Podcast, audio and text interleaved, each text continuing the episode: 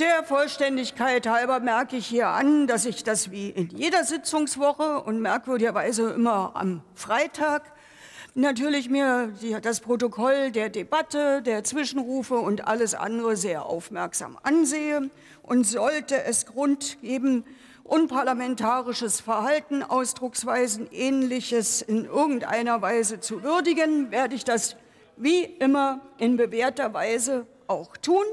Die Aktuelle Stunde ist beendet.